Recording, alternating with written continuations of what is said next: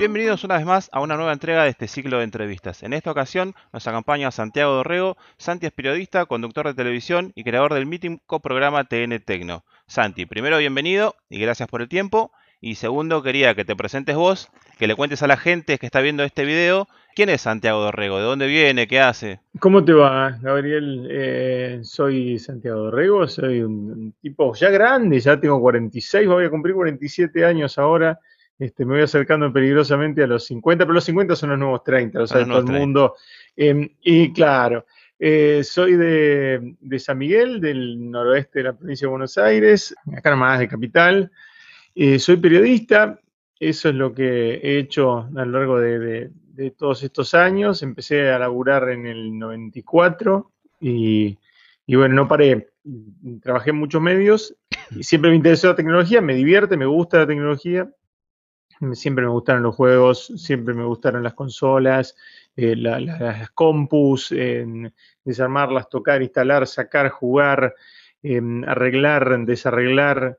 Eh, y, bueno, entonces en un momento terminé decantando por, un programa de tecnología, pero eso vino bastante más adelante en, mi carrera, ¿no? Tenetecno nace en 2008, eh, así que ya hacía unos años yo que, que laburaba, que había laburado ya en gráfica, en, diarios, en revistas y en la tele.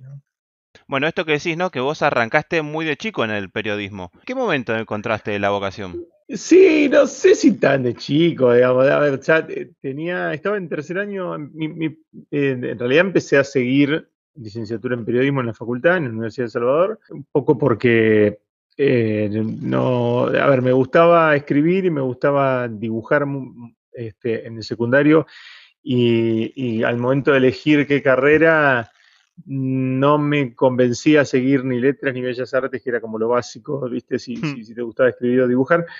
Este, pensaba que me iba a caer de hambre y, no sé por qué pensé que el, periodismo no me iba a caer de hambre, ¿no? Porque, claro, tendría que haber avisado que igual me iba a caer de hambre con el periodismo.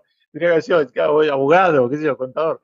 Pero eh, no, seguí periodismo y, en tercer año de la carrera empecé a laburar ya en, el diario La Prensa en el 94. O sea, yo tenía 20 años. Eh, primero laburé en gráfica, primero escribía, ¿no? Este, trabajé en muchas secciones de, un, diario, después trabajé en revistas y, después llegué a la tele eh, por el 2001 en en un ciclo que se llamó Telenoche Investiga, que era un programa de, investigación que era semanal y que iba los miércoles, por ahí por, por, Canal 13.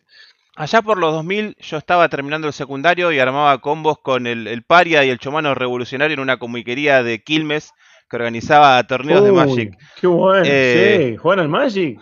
Vos para ese entonces fundaste un club de Magic, rendías exámenes para ser juez y editaste una revista que todavía me acuerdo. Fui el primer juez, fui el primer juez de Argentina.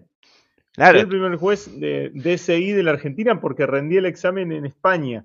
Eh, entonces, acá todavía no, le habían tomado a nadie eh, y, yo rendí el examen en un torneo, en un Grand Prix que jugué en Madrid y, estaban ahí tomando el examen, digo, hago el examen para ser, para ser juez y rendí el examen y fui juez. Y después llegué acá, después acá hubo muchísimos jueces, ¿no? Este, por supuesto, el más relevante era Juan de Compare, amigo, este, que en aquel, en aquel entonces este, jugábamos, jugábamos juntos, ahí Club del Cómic y demás. Sí, sí, armé un, una especie de club de Magic que se llamaba La Torre de Ursa, que quedaba arriba de una juguetería ahí en Marcelo Telviar y Paraguay, al lado del, eh, no, Marcelo Telviar y, Rodríguez Peña, al lado del Palacio Pisurno. Y después armé Master, ¿no? Master de los Juegos, que era la revista eh, que hacíamos mensualmente eh, y que, bueno, poníamos los precios, ¿no? De, las, de las cartas, era como la, como la Wizard, ¿no? Con, con, con, toda la guía, con los precios en pesos de todas las cartas y los precios de las cartas de Pokémon. Eh, y ahí conocí, de hecho, en realidad lo había conocido jugando Magic a Alejo Zagalski, que es mi amigazo de toda la vida, eh, fue campeón argentino dos veces y nada, él sabía jugar, también era muy chico él, eh, y sabía jugar el de Pokémon, ¿no? El juego de Pokémon. Y yo necesitaba un redactor que escribiera las notas de Pokémon en la Master. Entonces lo, lo contraté y le pagué eh, su primer laburo de periodista, todavía no, no, no había empezado ni TEA, creo, este, y muy chiquito era él. Y empezó eh, sus primeras armas en el periodismo, son ahí, ahora él edita tn.com.ar, la sección de tecnología de Telecomar, y es el productor de TNTecno. Eh, desde que empezamos. Digamos, yo, yo trabajo con él y vine trabajando con él desde el 2000 en adelante. Arrancaron desde ahí. Esa revista tenía un montón de, valores, tenía ilustraciones de, ciruelo. Sí, sí, sí, porque tenemos muchos amigos en el ambiente y, la producía con la gente de A4, que son los hermanos Doello, que son, eh, de hecho, por ejemplo, si vos, si vos agarrás cualquier edición especial de, del Eternauta, hoy, eh, va a ser que está publicada por, está publicada por Doeditores. Eh, Doeditores son los hermanos Doello, ¿no? Eh, y Javier y Santiago Doello, y ellos tienen los derechos, son muy amigos este, eh, de la mujer de, de, Oestergel, bueno, tienen los, tienen los derechos para publicación del de, Eternauta, y tienen una larga data en, en publicación de revistas, y ellos publicaban en la Master. Ellos me buscaron a mí porque necesitaban a alguien que fuera periodista y que escribiera de Magic y de Pokémon. ¿Te acordás cuánto salía la revista, por lo menos, ese primer número? No me acuerdo. 3,50 no salía. ¿3,50? 3,50 3 dólares, 3 dólares pesos. 3 dólares, pesos. Peso con 50. Este, ¿Cuánto sería ahora eso? Que es 3 por 50 por 150, ponele.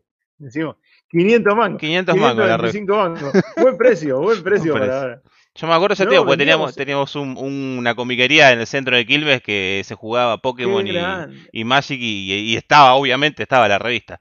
Obvio, claro, ¿no? En todo el conurbano se vendía muchísimo. ¿Sabes que llegamos a vender 5.000 ejemplares de esa revista? Hoy, 5.000 ejemplares hoy no hace o sea, no sé cuántos ejemplares, ahora obviamente la, industria gráfica bajó muchísimo, pero este, no sé cuántos ejemplares vende, por ejemplo, qué sé yo, página 12, ¿no? Un diario, este, o este, una, una revista mensual hoy, ¿no? No, no, no sé cuántos vende, no sé cuánto vende la revista noticias, por ejemplo, pero este, en su momento me sabía todas las tiradas, pero, pero en ese momento vendíamos una barbaridad. Aparte poníamos, era plena era Pokémon, poníamos a Pikachu poníamos a Pichu en, la tapa, ¿entendés? Y Bulba sobre vendía a lo loco, era una locura. Eso que duró un año más o menos, ¿no? Sí, un año. Un año porque nos se acabó con el 2001. Se acabó con la crisis del 2001. Diciembre del 2001 se acabó el país y se acabó la mata de los juegos. También incursionaste en las reviews de alfajores y golosinas. ¿Te considerás junto ah, a, Dani Belvedere y Facu Calabró de los alfajores uno de los pioneros en el rubro? Sí, yo, yo creo que lo hacía antes que ellos incluso. Lo que pasa es que, digamos, no, no fue sistemático lo mío. Yo grabé varios videos probando alfajores, empecé, los, subía en, YouTube en ese momento, en un blog, ni siquiera en YouTube, creo que no, sé si existía YouTube cuando lo, lo grabé, te digo la verdad, te estoy hablando de año 2002, 2003, y los subía como en un blog, después los agarré todos y los subía a, YouTube porque semejantes perlas de la crítica periodística de, golosinas gastronómicas tenían que estar guardadas en YouTube, así que este, ahí los, subí, pero después hubo mucha gente que, hizo crítica de golosinas y crítica de alfajores y lo hacen muy bien, de hecho este, lo hacen mucho más sistemático y con mucho más estilo que yo. Lo mío era muy rudimentario, comía el alfajor y, nada, decía lo que me, parecía, pero este, fue mi primero este, ensayos también de, hacer como, como un vlog, ¿viste? hacer crónicas de eso, ¿no? Y subirlo, este, lo hacía con una camarita que yo tenía portátil en ese momento. Ten en cuenta que casi no tenían, o sea, los celus recién empezaron a tener cámaras buenas en ese año, ¿viste? 2003, así, 2004. ¿Tenés gente que trabajaba en ese equipo con vos, sigue trabajando con vos? ¿Estaba lejos ahí en el medio? Mira, en ese momento lejos no laburaba en el canal. Yo generalmente los, los, grababa en el canal. No, en ese momento yo trabajaba en la producción de notas especiales de Telenoche. Entonces allí estaban eh, Mauro Zeta, eh, bueno, en ese momento trabajamos juntos, él como productor también, ¿no? Éramos productores. Y después, bueno, con otros chicos, eh, con una, una, chica después hizo bloguera de viajes que se llama Carola Fernández Murs. En realidad estamos tonteando y, y, grabamos y lo subíamos. Bueno, si los buscan van a encontrar ahí un, un, video de con Capitán del Espacio con un... Mondo Goloso. Mondo Goloso. Mondo Goloso. Si ustedes montan Mondo Goloso Santiago Borrego en YouTube lo, lo, van a encontrar. Les recomiendo como habitantes de la ciudad de Quilmes que vayan a buscar el del Capitán del Espacio y van a ver unos hermosos monitores CRT atrás. Claro, claro, porque esa es la reacción del canal. Esa es la reacción de noticias del canal. Sí, sí, sí. ¿Cómo nace TN Tecno? Y TN Tecno, en realidad, em, yo desde que volví al canal, yo trabajé en 2001-2002 eh, como producción de Derecho Investiga, después me voy a la gráfica de vuelta, edito revistas, trabajo editando revistas un par de años más, y después vuelvo al canal, en 2004. Y en 2004 trabajé en un programa que se llamó Telenoche Especial, y después, ya para 2005, yo ya estaba produciendo notas para, para eh, Telenoche, notas especiales. Y en el medio, a mí yo soy medio culo inquieto, y entonces se me ocurrían proyectos y cosas para hacer, y tenía como la costumbre de que llegaba fin de año y yo armaba como un, como un brief, viste, como un, este, un documento con diferentes proyectos que se me ocurrían y se los mandaba a Carlos de Elía, que es, el director, era el director de noticias del canal. Y mm, yo tenía muy buena, buena relación con él, confianza, y digamos, si le mandaba ese documento, Carlos, fíjate, son cosas que se me ocurrieron, a ver si pueden hacer, ¿viste? Y en ese listado siempre ponía un programa de tecnología para hacer con Fede. Yo ya le producía notas a Fede. Fede siempre fue el corresponsal de Internet, digamos así llamado corresponsal de Internet en Entrenoche. Y teníamos una afinidad de, temas nérdicos, ¿viste? Somos fanáticos de, algunos cómics. Él es muy fanático de, Asterix y yo también. Y eh, em, jugaba rol, él cuando era chico y yo también. Bueno, nada, y los temas nérdicos, digamos, por naturaleza, siempre nos, unieron. Entonces, eh, yo proponía siempre ese programa. Y no me daba pelota, mi jefe. Y claro, fueron saliendo otros proyectos, pero ese no salía, ¿no? Entonces, lo puse en 2004, 2005, 2006, 2007. Y en un momento me ofrecen otro trabajo, me ofrecen irme del canal. Un trabajo muy bueno. Era gerente de contenidos de un, de un sitio, ¿no? Este, muy grande, era una empresa muy grande, muy buen sueldo, beneficios de gerente, cochera, bono a fin de año, era como muy, muy bueno. 800 entrevistas hice para, para este, esa inducción, sí. Y bueno, cuando finalmente me dan el ok, ya, ya prácticamente estaba, me habían tomado, voy a hablar con mi jefe, ¿no? Eh, él me había dicho, cuando la vez anterior que se me había hecho del canal y se me había ido del canal, eh, yo me digo que planteé mi renuncia medio indeclinable, o sea, dije, me voy a otro laburo. Pero ¿cómo decís así? ¿Cómo no venís a negociar conmigo, a charlar conmigo? No, no me interesa, le digo, negociar, la verdad. O sea, me ofrecieron otra cosa. No, no, mira, para, para que aprendas, ahora estás negociando, ahora mismo que estamos charlando acá, estás negociando. Bueno, entonces surgió otro laburo. Fui, me senté con él, mira, mira, este, Carlos, tengo que contar esto, me surgió este laburo. Uy, qué buena, qué buena oferta que te hacen, ¿viste? Y sí, la verdad que sí, me parece que me voy. no, pero ¿qué puedo hacer para sostenerte, para que te quedes? Y bla, bla. Me ofreció una, un, toque, no, no, me podían aumentar mucho el sueldo, la verdad, no me podían dar otros beneficios. Bueno, entonces, no, pero bueno, pero el proyecto acá, y fíjate, bueno, me parece que no, no, no hay vuelta. Y tiré la piola, mira, te puedo aumentar un poquito acá y otro poquito allá, y no, no me hacía, o sea, lo otro era el doble, ¿me entendés? O sea, sí, era mucho. había mucha diferencia. Un tramo realmente muy largo para recorrer. Y finalmente el último día donde ya me dice, bueno, yo no puedo hacer más nada, me dice, este, Carlos, la verdad, este, lamento que te vayas. Y me estoy yendo, y ya me iba y me iba, realmente. Ya había ido varias, había ido hasta la, este, el chequeo médico en el otro laburo, un desastre. Bueno, este, ya estaba con la pata adentro en el otro, en el otro laburo. Y, y digo, ah, para, ¿Vos te acordás de un programa en que yo te propuse sistemáticamente todos los fines de año, que era un programa de tecnología eh, que quería hacer? Y...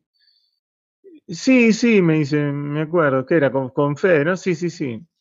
Así hacelo, me dice. Sí, ¿querés hacer eso? Hacelo, me dice. Entonces, le negocié contra eh, el, digamos, la, la, creación de Tenetecno, quedarme. Y me quedé, me quedé. Y ahí eh, nació TN Tecno. Eh, eso fue eh, a mitad de año del 2008 y bueno, el programa salió en noviembre del 2008. Hicimos unos pilotos, qué sé yo, y, sale este, el programa finalmente. Están todos subidos, si, quieren ver los programas viejos, youtube.com barra tntecno, están todos, desde el primero al 500 y pico, que es el último, están, están todos ahí, así que nos van a ver que estamos re duros, así, yo hablo así, hola, bienvenido a TNTecno, este, pero bueno, después empezamos a, a, soltarnos y a conocer más nuestros tiempos y qué sé yo, ahora medio que decimos muchas cosas de, memoria, nos entendemos, viste, cuál, dupla futbolística, tiramos pases así en profundidad y el otro ya sabe que tiene que ir a buscar. ¿Acordás de, que fue el primer programa? Sí, sí, el primer programa eh, teníamos una entrevista con Jimmy Wales, que es el creador de la Wikipedia, un mano a mano que yo hice con él, eh, muy interesante, que me habían ofrecido y lo guardé a esa nota y la publiqué en el primer programa de Tenetecno. Y después teníamos un comparativo entre un iPhone, iPhone 3G y un Nokia N95 de 8 GB, eh, que era el nuevo N95, que era en ese momento el N95 de Nokia era el flagship total, era un telefonazo espectacular, tenía una cámara genial y todo. Después estaba el otro, que era, ves, todo táctil, no tiene botones. Eh, así que esa comparativa fue la, que arrancó. Este año cumple 13 años, ¿no? El programa. Cumplimos 13, cumplimos 13, sí. Que es un número de mierda. me parece que vamos a hacer cumplir 14, creo, que vamos a saltar. Ya nos pasó cuando, cuando cumplimos 9, saltamos al 10. Porque sí, digamos, porque como no hay, viste que no hubo Windows 9, no hubo iPhone 9, no sé si el 9 por el número que está medio inyectado, qué sé yo. Pero. Saltaron todos eh, al X. Viste que no hubo iPhone. No, claro, iPhone, pasó al X directamente, ¿viste? Y Windows pasó al 10 directamente, no, no hubo Windows 9. Entonces, eh, ahí nos pasamos directamente a Tenetecno X, Tenetecno 10, y dos años seguidos festejamos eh, 10 años. Eh, pero nunca festejamos el 9. bueno, ahora podría festejar el 14 de una. Ah, sí, sí, yo creo que vamos a festejar el 14, voy 15, directamente para que sea redondo. Para que sea redondo. total, la gente no cuenta, no importa. pero, claro, pero vos ves las temporadas y no nos deja mentir. El YouTube no te deja mentir, te caga, ¿viste? Tenemos todo subido este, programa por programa y no y están ahí todos, están ahí todos, es más, están hechas playlists por, por, por temporada, ¿viste? Entonces no, este, estás, vas, vas, vas preso, ¿no? te llevan este, la cuenta ellos. Comunicar tecnología cuando arrancaron, obviamente no es lo mismo ¿no? que, ahora en, 2021. Eh, y ustedes estuvieron durante toda esa evolución. ¿Cómo, cómo fue eh, ir acompañando esa evolución? Tanto en la tecnología y en la forma de comunicarla. Sí, eh, y bueno, ten en cuenta que en 2008, cuando nosotros arrancamos, ese año Facebook tradujo Facebook al español, para que te des una idea. Y, YouTube había empezado en el 2006, y en el 2006 empezó casi beta, y nosotros arrancamos en 2008. Eh, recién arrancaba, bueno, este, había proyectos, viste, que, que recién arrancaban, que este, herramientas que no existían, no existía WhatsApp, no existía Instagram, no existía eh, Spotify, no existía Netflix, va a decir Netflix sí, pero alquilaban DVDs, viste, o sea, em, eh, estamos hablando de realmente otro, otro mundo, otro planeta. Y tenías que explicar mucho las cosas. En la plataforma de videos, YouTube, o sea, no, no, la gente no entendía si vos le decías YouTube directamente. O en la red social, Facebook, tenías que como que hacer como tú una explicación frente a lo que vos decías. Después la gente se fue acostumbrando, o sea, después ya no tenías que explicar más que megapíxeles era la calidad de, de una cámara de celular o de una foto, visto de una cámara digital. Después ya, ya, ya la gente entendía y eso lo vas medio semblanteando un poco con, el día a día, ¿no? Y con la evolución que te hace la gente por redes. Yo tengo, hace mil años que tengo Twitter, tengo Twitter desde, prácticamente desde, que arrancó y, también, viste, vas, vas viendo cómo van cambiando las, las tendencias y, la tecnología, ¿no? En un momento reinaba Nokia, en otro momento reinaba BlackBerry, eh, y hoy son marcas que no existen prácticamente, ¿no? no Claro, yo hice notas con gente que la pegó en MySpace, ¿entendés? O sea, hice notas con un músico que le tengo mucho cariño, se llama Villordo, este, un músico independiente argentino que sigue siendo independiente y sigue siendo, sigue haciendo sus, sus giras y todo en base a donaciones. Y el tipo fue un pionero en hacer eso. Hoy cualquiera hace un Kickstarter o un Ideame o un eh, Patreon, ¿no? Este, o suscriptores, ¿viste? Los que buscan guita por acá por Twitch y por no sé qué. El tipo lo hacía con MySpace y con MySpace organizó giras a Inglaterra, ¿entendés? El tipo. Este, porque hacía contactos y conseguía que lo invitaran y que se quedaba, se quedaba en la casa de, amigos y, viajaba y qué sé yo. Un crack total, Diego Villordo. Y el, y el tipo logró eso, ¿viste? Y después, bueno, migró, porque desapareció MySpace. Este, un día, le, claro, un día borraron todo, borraron todo MySpace, todo lo, que la gente tenía guardado ahí, se querían matar, muchos músicos.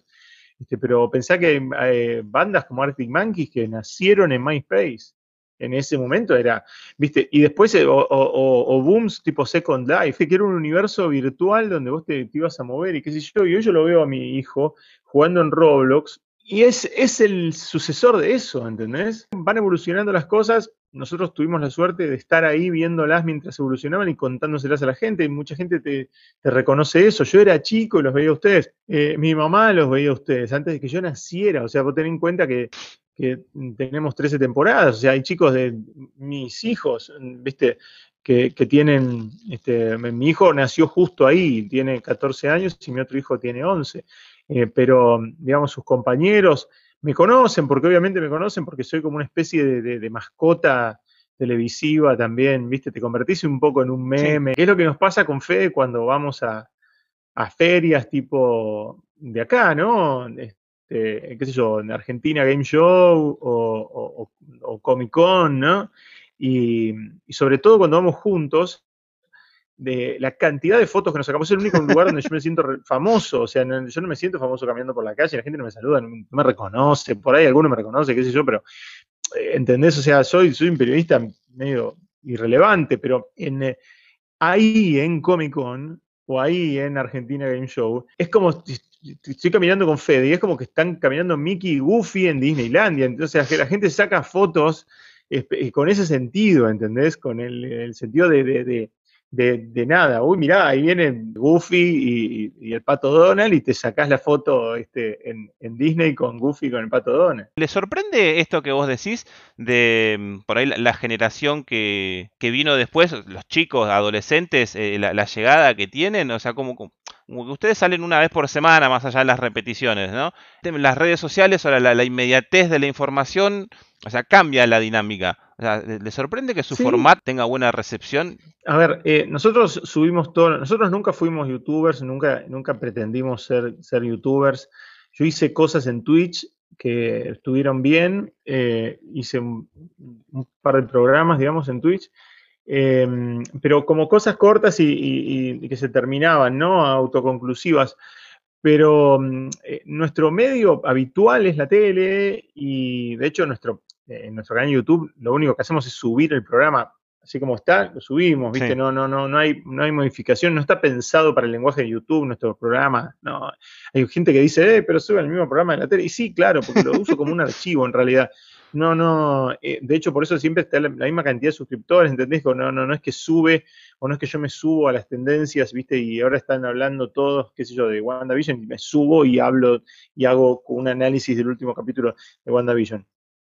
Ahora, vos podés entrar a eh, nuestros programas y hace dos años fuimos el único programa que estuvo en la D23 y yo entrevisté a Paul Bettany y a Elizabeth Olsen, o sea, yo, entrevisté a los protagonistas de WandaVision, entrevisté a, Agnes, a la, vecina de, WandaVision y entrevisté a, la gente de Wu y, viste, o sea, los entrevisté a todos yo mano a mano, ¿eh? en, en, Los Ángeles, en la feria D23 y eso lo publicamos en Tenetecno. Único programa en Argentina que publica eso. Eh, y es un orgullo para mí. Eh, digamos, somos los únicos que publicamos eso en la tele. Y, lo publicamos un año antes de que salga WandaVision, ¿entendés? Eh, hoy es la serie más vista del streaming. Y, también hablé con Falcon y Winter Soldier, que son los que vienen ahora. ahora. Y viste, claro, y hablé con los autores, y hablé con los actores, y hablé con los showrunners.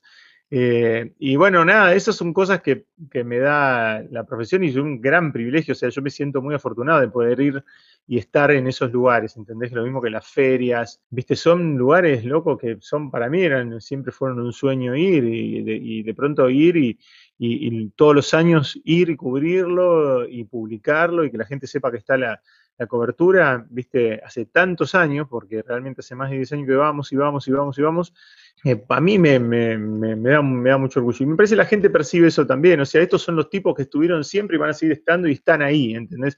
Sí, son medio viejos, sí, son medio aparatos, no, hay otro que haga eso, ¿entendés? O sea, sí, bueno, qué sé yo, nosotros nos hemos cruzado con muchísimos colegas, ¿no? Con, con Fer Carolei, con Fedeini, eh, y hemos compartido muchos viajes, pero, em, pero un programa que esté al aire hace tanto tiempo no hay. ¿Cómo fue comunicar este trabajo que hacen ustedes de, divulgar tecnología, las ferias que estaban nombrando recién, en un contexto como el del año pasado, un 2020 de pandemia? fue jodido. Eh, lo que más lamentamos, obviamente, fue no poder viajar, ¿no? No pudimos viajar. Yo estaba con pasajes ya eh, emitidos para principios de abril, principios de abril. La pandemia, viste que se desata y, acá la, se cierra todo 20 de marzo, ¿no? Pero ya venía como una como una bola de nieve. Y, yo, yo, tenía, ya te digo, pasajes, invitación para ir a la, previa, la, lo se llama Global Press Conference de IFA, que siempre hacen previo, IFA siempre es en septiembre, ¿no? La Feria de Tecnología de Berlín.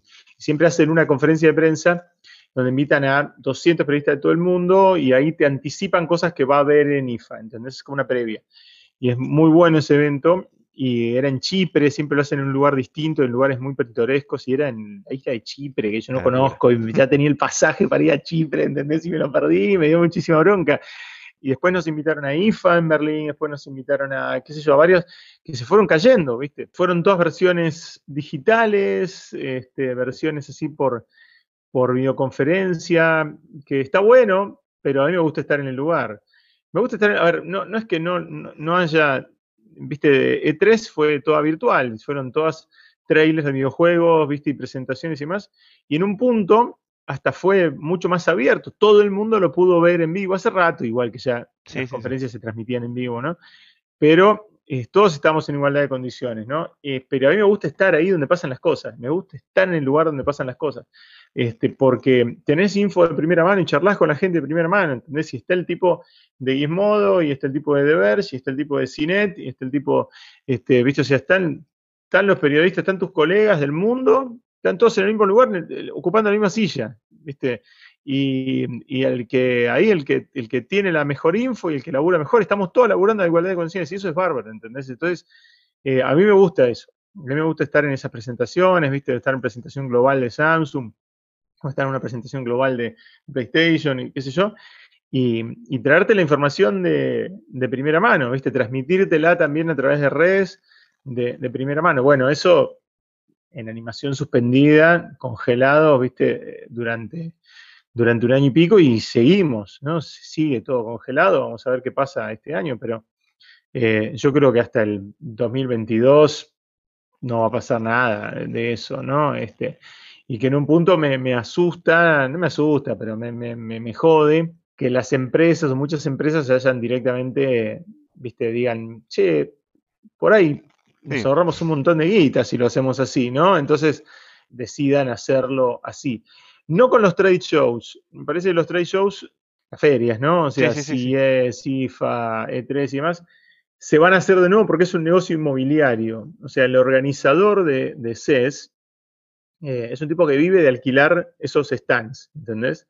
Entonces, más allá del, del mega evento que se genera y toda la mística que hay alrededor y todo, hay un negocio del tipo en el que tiene que vender esos pabellones, ¿entendés? Tiene que vender esos espacios. Eh, lo mismo que la Comic Con, lo mismo que Argentina Show, siempre es un negocio inmobiliario, ¿entendés? Entonces, todas las ferias son así. Entonces, eso tiene que volver, porque si no, el tipo quiebra. Eh, ¿Viste? Eso te están sosteniendo el negocio como pueden, pero en un punto lo van a tener que hacer volver porque necesitan alquilar ese espacio físico y que la gente vaya y entre eh, y recorra esa, es, esa feria, ¿no? Incluso hay algunas con público. IFA tiene público. Es una, es una feria como la rural, donde los alemanes pagan la entrada y entran y recorren, ¿no? Después hay otras que son exclusivas de la prensa, pero, o de la industria. Pero en IFA, por ejemplo, vos ves a las familias con los nenes, ¿entendés? Es muy divertido porque es bien, bien la rural. O sea, entran, viste, y recorren. De todos estos eventos, eh, ¿cuál es tu favorito? Eh, D23, la feria esta que te dice referencia. Yo soy muy fan de Disney. Eh, o sea, mira, te estoy diciendo que es una feria, es una feria que no es de, no es de tecnología, ¿no? Aunque sí, por ejemplo, en la última, sí, la última D23 que yo fui, me mostraron, eh, por ejemplo, tuve el primer adelanto de Disney Plus, no existía, o sea, sí, era una plataforma, en un punto era una noticia de tecnología, pero em, empezó siendo una convención de fanáticos de Disney, ¿no? De un club de fans de Disney que se llamaba D23, ¿no? D23 por Disney 23 por 1923, que es el, es el año en el que se, fundó el, se fundaron los estudios Disney ahí en Burbank. Al principio eran un, un puñado de, enfermos de Disney fanáticos que se juntaban y nada más, ¿no? intercambiaban pines, ¿no? Es así. Y entonces Disney, que es muy vivo para eso, vio que había una comunidad muy positiva, entonces lo que hizo fue compró, digamos, el club de 23, o sea, ¿viste? Y, le empezó a meter guita y manija y empezó a desarrollarlo y decidió hacer cada dos años una expo de 23. Este año tocaba una, pero me parece que no la van a hacer, la van a hacer el año que viene. Eso era Disney, ¿no? Ponían las novedades de los parques y los dos o tres estrenos que tenían. Y comentaban eso, pasaban los trailers, nada más. De pronto Disney compró Marvel, de pronto Disney compró, claro, compró Pixar, compró Fox, compró, este, desarrolló Disney Plus. Eh, y de pronto se convirtió en una cosa bestial donde te dan todos los avances, te dan feturets y avances de las próximas películas de los superhéroes, ¿entendés? Antes que nadie las ves. Te ponen ahí a todos los protagonistas. El tipo está, está Robert Downey Jr. ahí adelante tuyo, ¿entendés? O sea, ponen todos los estrenos y todos los avances, ¿viste? Esos roadmaps que hacen que ponen de acá a 10, dentro de 10 años más o menos qué película va cada uno, ¿viste? Eso, eso este, en Marvel, para Pixar, para Disney Animation, para Disney Live Action, eh, para Disney Plus, las series, ¿no? Este, ahora también para, para Fox. O sea, es una cosa bestial, bestial, bestial. Y fue creciendo tanto y que realmente me gusta mucho ir. Fui a dos, pero me, gusta mucho, me gusta mucho, mucho esa feria. Iría, me, encanta ir, quiero ir siempre y, y, nada, traer este, data eh, pasando a los videojuegos, que es lo que por ahí domina en nuestro canal, eh, ¿cuál es tu relación personal con los videojuegos? ¿Qué, te, ¿Qué juego te marcó de chico? ¿Qué consola? Y yo soy generación de, me escapaba del, club, entonces yo iba, yo iba a San Miguel, iba al, iba al club a hacer básquet y, y después me iba al salón de fichines, que era una, que era una cosa lumpen, ¿viste? O sea, marginal, digamos, el salón de, fichines de conurbano nosotros sabemos, ¿no? O sea, que no es lo mismo que el de, no es lo mismo que el de la costa, ¿no? Este, no eran sacoas. Se junta, no eran sacoas, eran un centro donde se juntaba gente fumaba, que fumaban, chupaban, ¿viste? Estaban ahí, jugaban al pool, ¿viste? Mala gente, mala vida, ¿no? Este, y bueno, em, siempre me, me, gustó mucho jugar fichines, eh, arcade, ¿no? Clásicos, soy muy fan de muchos arcades muy clásicos. Y, después, bueno, eh, jugué mucho a un Atari 2600 que yo tuve, jugué mucho a una PC, una XT que yo tenía hace siglos, ¿no? Este, fue mi primera compu. Nunca tuve un NES, nunca tuve un Nintendo ni un Family, por ejemplo. Eh, salté directamente a, Play 2. Y después, bueno, Play 2, Play 3, Play 4, Play 5. Sí tuve un Game Boy, por ejemplo, tuve un eh, Game Boy Advance, tuve, ¿no? Del lado de Nintendo hablando. Me, gusta, me gusta jugar en los juegos, me gusta jugar a los juegos y y ya te digo, eh, disfrutaba mucho, siempre disfruté mucho el salón de arcade, la ficha, la manija grande, la sensación, viste, del, fierro gigante. La pasaba muy bien, viste, he tirado muchísimas fichas. Eh, algunos jugaba bien, algunos sigo jugando bien, algunos. Fue muy bien al, al Outrun, es mi, es mi arcade favorito. Del, auto, ¿no? De la Ferrari rosa, el tipo que va, manejando con la rubia por diferentes caminos y juego de, de Sega que jugaba con volante, ¿no? Sentado en un mueble, ¿no? Que era como el auto. Y hacía la, novedad del Outrun, lo divertido del Outrun es que vos puedes elegir al, cabo de, cada, de cada etapa, cuando está por llegar al checkpoint, vos podés elegir, seguir burka el camino, ¿no? Entonces podés elegir para la izquierda o para la derecha. Esa era la gran novedad del. Más allá de eso, que la manera de, transitar los sprites que tiene, eh, la comparte con, con el Space Harrier, por ejemplo, que es un juego muy lindo, o con el Hang-On, viste, el de motos. Son juegos muy, muy lindos de Sega, donde usaban esa misma tecnología de, de, spray que se repiten, que te van pasando así, que te dan la sensación de, que, de que te vas adentrando, viste, en el paisaje, ¿no? El Space Harrier, la primera vez que lo vi me flasheó, digo, no puede ser, esta cosa es con 3D, qué sé yo, profundidad, viste que el tipo iba volando con un, con un, este, para el que no lo conoce, búsquenlo, pero este, es un tipo que va volando como con un jetpack y este, si toca el piso corre, si sube vuela y tiene como un chumbo y, va destruyendo unos dragones y unos, este, bichos que le van apareciendo adelante y algunos están más adelante y otros están más atrás, ¿no? Eh, eh, y era revolucionario. Y ya te digo, el Outrun tenía esas, características, ¿no? Una que es que se bifurcaban los caminos, que vos tenías que elegir al final de la etapa si querías ir a la izquierda o a la derecha y em, todos sabemos, no, sé si lo sabe la gente, pero el camino a la derecha siempre es más difícil, siempre es más difícil hacia la derecha, siempre, siempre, siempre vos vas bajando es más difícil.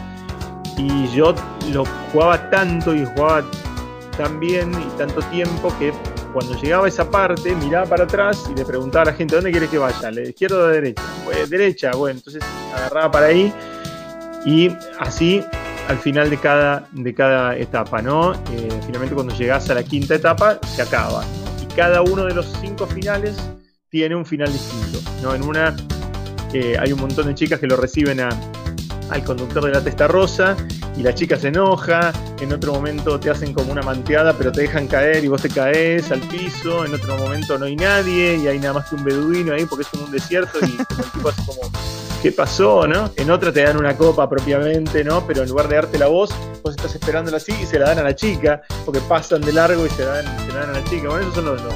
Y además tenía la posibilidad de elegir tres canciones cuando vos arrancabas el juego.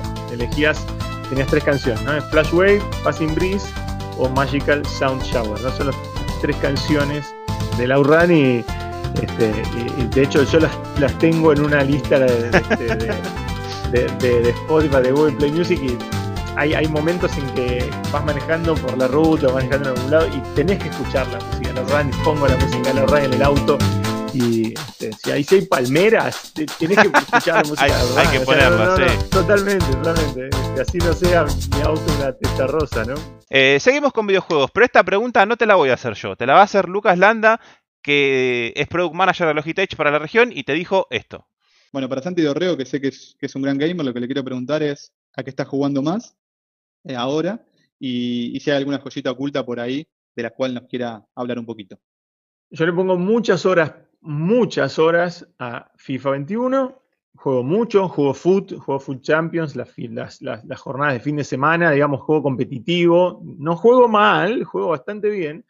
Y eh, también juego eh, Magic Arena, ¿no? que es la versión digital de, Magic, de las cartas Magic. Juego en la PC y eh, me pedían una perlita. Acaba de salir, está para testear la versión para Celus del Magic Arena. Las cartas son así, ¿no? Las tenés, que ver con lupa.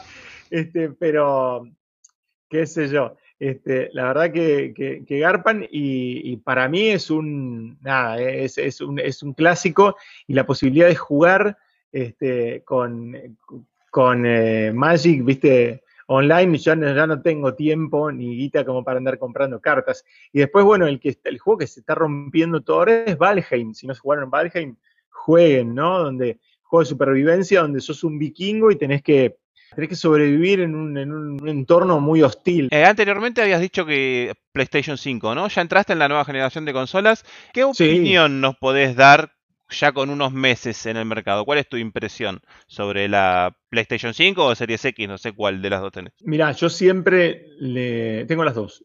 Tengo la Xbox Series X y tengo la Play 5, cortesía de Microsoft y cortesía de Sony PlayStation. La verdad, son dos maquinones, son, tienen una potencia bestial. Con un televisor no puedes apreciar la, ¿viste? la frecuencia de 144 hercios, o sea, tendría que conectarlo a un monitor o, ¿viste? tengo una tele 4K, tengo una tele con HDR, se ve muy bien, realmente muy bien, pero se puede ver mejor todavía. Y la verdad, yo siempre le recomiendo a la gente no se vuelvan locos. Yo le decía, este, había mucha gente muy ansiosa a fin de año pasado que querían tener, obviamente, viste, yo soy un early adopter y los entiendo perfectamente. Querían tener la Play 5, querían tener la Xbox Series X.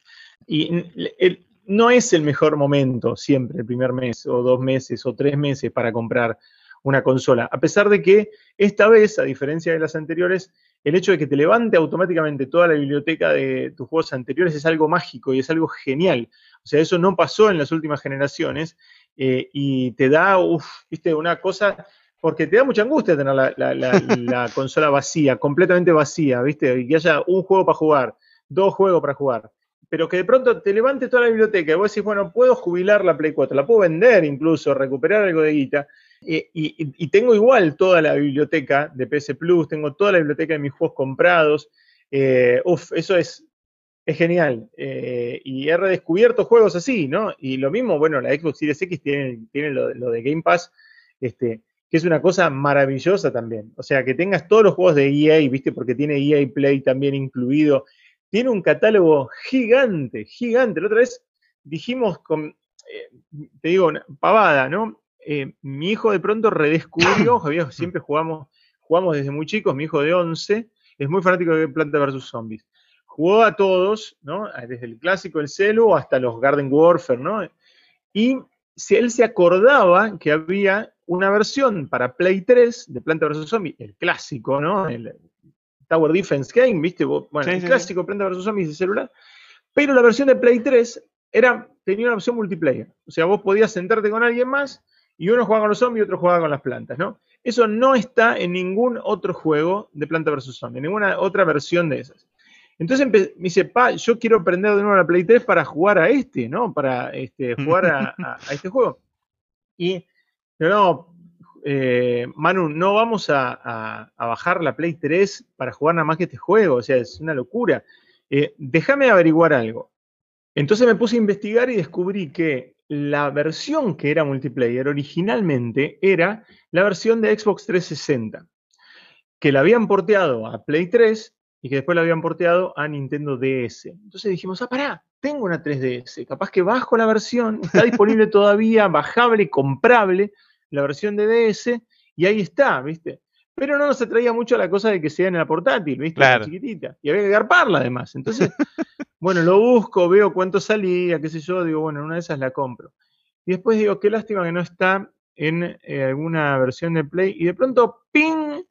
Me doy cuenta, en la Xbox Series X están disponibles todos los juegos de Xbox 360. Todos. Y, y además, y además, eh, y entonces entro a buscarlo. Cuando lo, encuentro, encuentro que es parte de EA Play. El Planta vs. Zombie S, el clásico, el básico, está en EA Play. Entonces, solamente por tener Game Pass, lo tenés gratis. Fue como eh, una iluminación, se, se, abrió el cielo y cayó el juego, ¿entendés? Y podemos jugar el juego.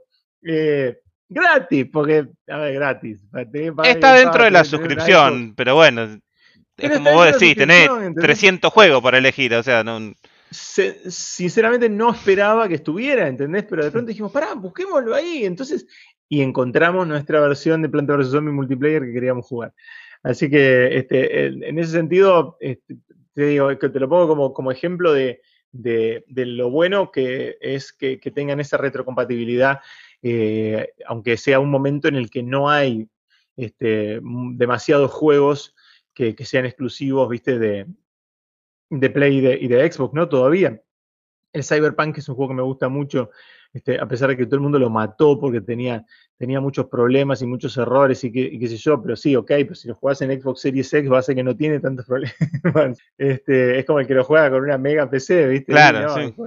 sí, sí, tiene algún quilombo, pero no, no es tan grave, digamos. No, no, no es más grave que los que tenía el Witcher 3 cuando salió. Totalmente. Em, Witcher 3 lo emparcharon 500 veces. Pero bueno, y, lo mismo este, otros juegos que podés redescubrirlos con más eh, calidad, ¿no? O sea, el, Spider-Man Miles Morales es un gran juego para jugar con la Play 5, que, te da mucha más calidad todavía que en la Play 4. El, em, qué sé yo, el Valhalla, ¿no? El Assassin's Creed Valhalla es otro juego que también es otro juego. levanta, viste, a lo loco. El mismo el Red Dead Redemption 2, o sea, levantan como piña, corren rápido, viste, o sea, son, son juegos que si, si los querés volver a jugar o no los terminaste o no los habías jugado del todo, es una gloria jugarlos en la nueva generación, ¿viste? Porque los jugabas en la Play 4 y te das cuenta que la Play 4 estaba exigida al máximo, ¿viste? Era una turbina, era claro, ¡oh! ¿viste? Como que vas con el auto, ¿viste? este, a fondo, ¿viste? En tercera, ¡uh! con el motor haciendo fuerza. Y, nada, si la jugás en, lo jugás en Play 5 es un placer, es un placer. El consumo de videojuegos, bueno, durante el año que pasó aumentó de manera exponencial, ¿no? Por el contexto de encierro, es un lugar donde se refugiaron muchos chicos. Eh, ¿Cuál te parece que es la importancia de la industria como fenómeno cultural? los videojuegos eh, se han convertido, los videojuegos son, son eh, la industria de medios más importante del mundo de la actualidad. Period, punto. O sea, no arriba que del cine, arriba de las series, arriba de la tele, arriba de la radio, arriba de los podcasts, arriba de todo. O sea, son el número uno. Y, de hecho han sido altamente favorecidos, pues fíjate que la producción audiovisual, ¿no? Como es de series y de películas, bueno, las películas teclearon, porque vuelvo a enlazarlo con la D23. Em, yo iba a la Sofía de D23, presentaron Disney Plus ahí y el tipo dijo, acá es para poner nuestros productos este, que queremos construir, productos especiales, divertidos, chiquitos, más grandes, este, para expandir universos y de todo. Y después tenemos las películas. Y las películas tienen que recaudar mil millones de dólares. El gran blockbuster, ¿viste? Eh, de Spider-Man, Avengers, o sea, la película de mil millones de dólares de recaudación global. No hay cines, loco. O sea, se acabaron los cines. Entonces, cambió completamente el negocio ahí. En cambio, en los videojuegos, estamos en casa. Sigue siendo completamente ubicuo, completamente este, eh, adaptable a la, a la pandemia, ¿viste? Cada vez tenemos más dispositivos en casa, cada vez compramos más dispositivos en casa porque ¿viste? los chicos tenían que tener clase virtual, entonces compraste una notebook más, la cantidad de notebooks y de compu que se vendieron el año pasado fue tremenda, compraste una tablet más, compraste un celu más. Y, sí, eh, tener la clase por Zoom, la reunión y todo eso, pero además estás jugando, estás jugando un montón de juegos casuales que tienen una difusión salvaje y que se han convertido en una industria descomunal, también a partir de negocios de, publicidad, ¿no? Y todo. Y, eh, por supuesto los, grandes AAA, ¿no? Que tienen un presupuesto y una recaudación bestial, bestial. O sea, lo que lo que se gasta en, producir y lo que después eh, obtienen de retorno los, videojuegos es una cosa descomunal. Y es el gran medio del, futuro, es un gran desafío, porque además vos ves, vos agarrás un, producto como, qué sé yo, como Last of Us 2 o, o incluso más todavía, como Red Dead Redemption 2 o como Cyberpunk. Y no, eh, yo que hice, yo, eh, además de productor y todo, he sido guionista y he sido coordinador de guiones documentales, ¿no? En, del laburo en, el, eh, en los medios, ¿no? no, no, no de ficción, sino de no ficción, ¿no? Pero he hecho programas y he coordinado guiones de programas y todo. No me, no, no me entra en la cabeza cómo se puede estructurar un guion como el de Red Dead Redemption. O sea, con tantos subplots, con tantas cosas que puede surgir si vos te bifurcás y, y agarrás para otro camino, ¿entendés? O sea, si vos de pronto le prestás atención a, alguien que te habla en una ventanita, ¿entendés? Y te acercás y ahí se, fra, se abre otra aventura, ¿entendés? Que se puede ramificar. O sea, es una locura, es una locura como producto de entretenimiento, es una locura, es una bestialidad. A veces, obviamente, jugamos y no nos damos cuenta de, dónde, estamos metidos, pero el, hecho de que haya un tipo que, consideró todos los subplots y que consideró que vos seas el tipo que hace disparar los argumentos, ¿entendés? Y que no, la acción y el argumento no te llega a vos como un espectador pasivo, sino que vos sos un espectador activo que vas interactuando con las cosas y vas haciendo avanzar la historia, es, es la, transformación más grande de la narrativa desde que se inventó el cine, que los hermanos Lumière inventaron el cine. Eh, no, no, no hay otro invento tan, tan profundo, porque vos sos el protagonista, ¿entendés? Y porque vos sos el que hace avanzar las historias y la narrativa. Es, es grosso, ¿eh? eh lo que pasa es que obviamente uno aprende, aprende a conocer, te sentás y te metes ahí, y bueno, y ok, ahora soy un vikingo y, es divertido revolear el H y matar gente. Pero, pero la verdad es que no, no, no, no alcanzás a definir, o sea, si vos me, vos me decías hace, no te digo hace 30 años, pero eh, hace, cuando llamaste los juegos, 2000, 2001, qué sé yo, 1999, que iba a existir una comunidad online como la de, la de GTA Online, por ejemplo. eh, ¿Entendés? Es una locura, loco, eso. Es, es, es tremendo, ¿eh? ¿Eh? Los negocios que se dan internamente, los argumentos que se dan internamente. Es re loco. Este, uno no, se para a pensar por ahí, uno no toma distancia, ¿viste? Y si sos chico, obviamente es lo, es lo, más normal del es mundo. Es lo más normal, claro. Mi hijo, se mete, mi hijo se mete en Roblox y le parece absolutamente normal que haya toda una comunidad de, programadores independientes que, que están desarrollando todo el tiempo juegos y que el juego se va desarrollando casi a medida que él se va entrando y, que van copiando y clonando juegos. Y yo te digo, pero esto no es Minecraft. No, no, esto es Minecraft dentro de Roblox. Es un tipo que lo reprogramó todo acá en Roblox. Un tipo se tomó el laburo de reprogramar todo ese juego, que puede ser Minecraft o que puede ser eh, Finance Freddy's o que puede ser este, un reading game. O sea, y, llevarlo a, a, Roblox, ¿entendés? Y gana guita con eso. Fu, eh, bueno, eh, por eso para mí es, es, absolutamente evolucionario y, además es un eh, hermoso momento el que nos toca vivir porque hemos, hemos vivido, los chicos más chicos no tanto, pero este, hemos vivido todas las etapas, ¿no? Y hemos pasado, digamos, yo jugué al Pong, yo, yo, yo jugué al, al, tenis, ¿no? Este, de, de dos palitos y una bolita. Y pasar de eso a esto, es, viste, nada, loco, es el futuro. Es una locura, la verdad que sí. Aparte, bueno, somos más o menos de la misma edad, así que ese proceso es, e, es, una locura. Claro, lo hicimos. bueno, Santi, quiero agradecerte por el tiempo que nos dedicaste a esta conversación y mm, quería, espero que te hayas sentido cómodo y quería dejarte eh, el último espacio para que te despidas vos de nuestra hermosa comunidad. Bueno, gracias por, por participar. La verdad que no, no es habitual poder este, charlar tanto y profundo este, de, lo que es toda la cultura alrededor de, esto que nos encanta, ¿no? que, son los videojuegos principalmente, pero todo lo demás, ¿no? toda la cultura pop que está, que está alrededor. Así que Gaby, yo te, te agradezco infinitamente y espero que se hayan divertido como yo me pueden seguir, obviamente estoy en todas las redes, soy arroba tilo, ¿no? En Instagram, en Twitter, así me encuentran y, me, gusta, eh, si, se acercan y me, comentan y me charlan de estas cosas que, charlamos acá, este, y también podemos seguir la conversación a partir de ahí.